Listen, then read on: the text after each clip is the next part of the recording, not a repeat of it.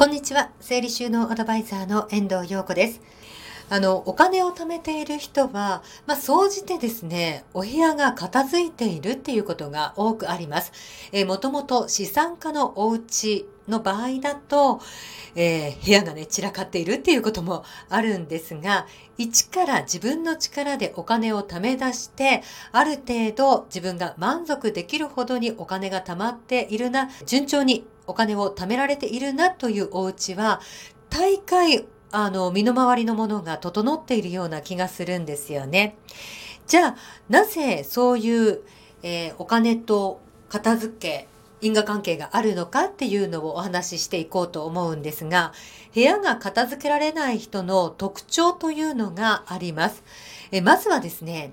買い物好きでつい衝動買いをしてしまう方。これはもう浪費癖がある人ですよね。見ると欲しくなってしまう。買わずにはいられなくなってしまうとかね。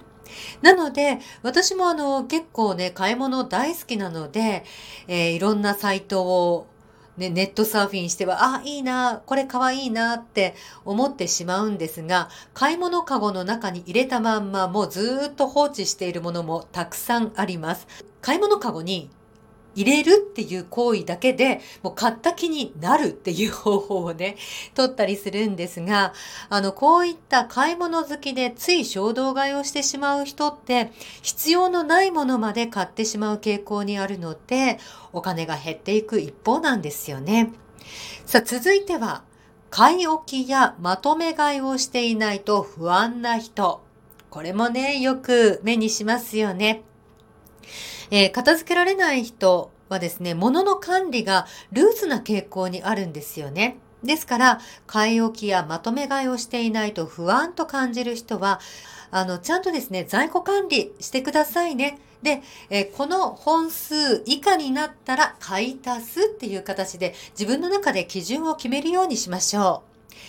え続いて、無料とかおまけに弱いというパターンの方。これはですね、えー、無料のノベリティグッズとかですよね。えー、よくね、道端などで、最近はティッシュ配りなどはね、見かけなくなりましたけれども、そういったポケットティッシュなどもついついもらってしまうとか、あと、ノベリティでこれを買ったらこれをプレゼントみたいなのね、えー、そういったものも、本当は別に欲しいわけではないんだけど、くれるって言うんだったらもらっとこうかなっていうパターンの方は、やっぱりね、無料とかおまけでもらったものというのは、どういったものであっても、やっぱね、大事にしないんですよね。部屋の片隅に放置されてしまうっていうのが関の山だと思いますので、ただでもらったものというのは、それなりの扱いになってしまいますよっていうことですね。そして、えー、もったいなくて捨てられないという方、これがね、一番多いパターンなんじゃないかなと思うんですが、まあ、物にはですね、どういったものであっても、いろんな思い入れっていうものが、えー、加わってしまいます。ですから、もったいなくて捨てられないっていうパターンの方は、まずお家の中に物を入れないように心がける。今あるもので生活を回すっていうことを、えー、されてみてください。で、それでね、もし必要であれば、えー、ちゃんとお気に入りのものを買い足すとか、買い替えるっていう風にね、してくださいね。えー、その他にもですね、使ったものを元の場所に戻せないっていう方も よくいますよね。私もこれね、結構片付けられなかった時は陥っていました。これね、えー、使ったものを元に戻せないという傾向の方は、まあ、まずはですね、性格上の問題もあります。あの、たった1秒、2秒とか、たった1歩、2歩、それがめんどくさいっていうことにつながってしまうんですよね。で、これはですね、あの、何が問題かっていうと、収納のミスマッチが起きている場合があります。自分の行動動線上にその物の収納場所が、えー、備わっていないっていうことですよね。例えば、えー、リビングで爪切りを使うのに収納場所が洗面所になっている。こうなると使うときはね、目的がありますから、洗面所から爪切り持ってくるんですけど、役目を終えた後、爪を切った後は、もう目的果たされているわけですから、その爪切り、洗面所に持っていかなくなってしまう。めんどくさいっていう感情が湧いてしまうっていうことです。ですから、そういった場合は爪切り、えー、物の置き場所として正解は洗面所ではなくリビングが正解ですよね。なので、えー、どこで何を使うのかっていうのを自分の行動動線というのをよく考えてみてください。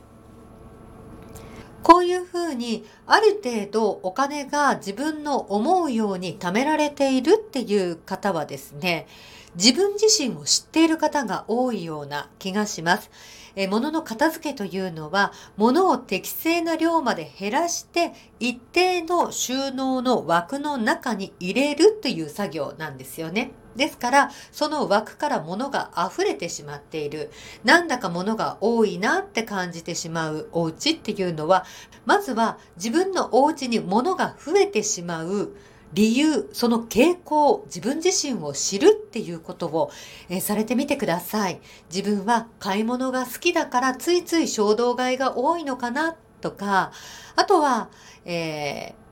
不安になってしまうから、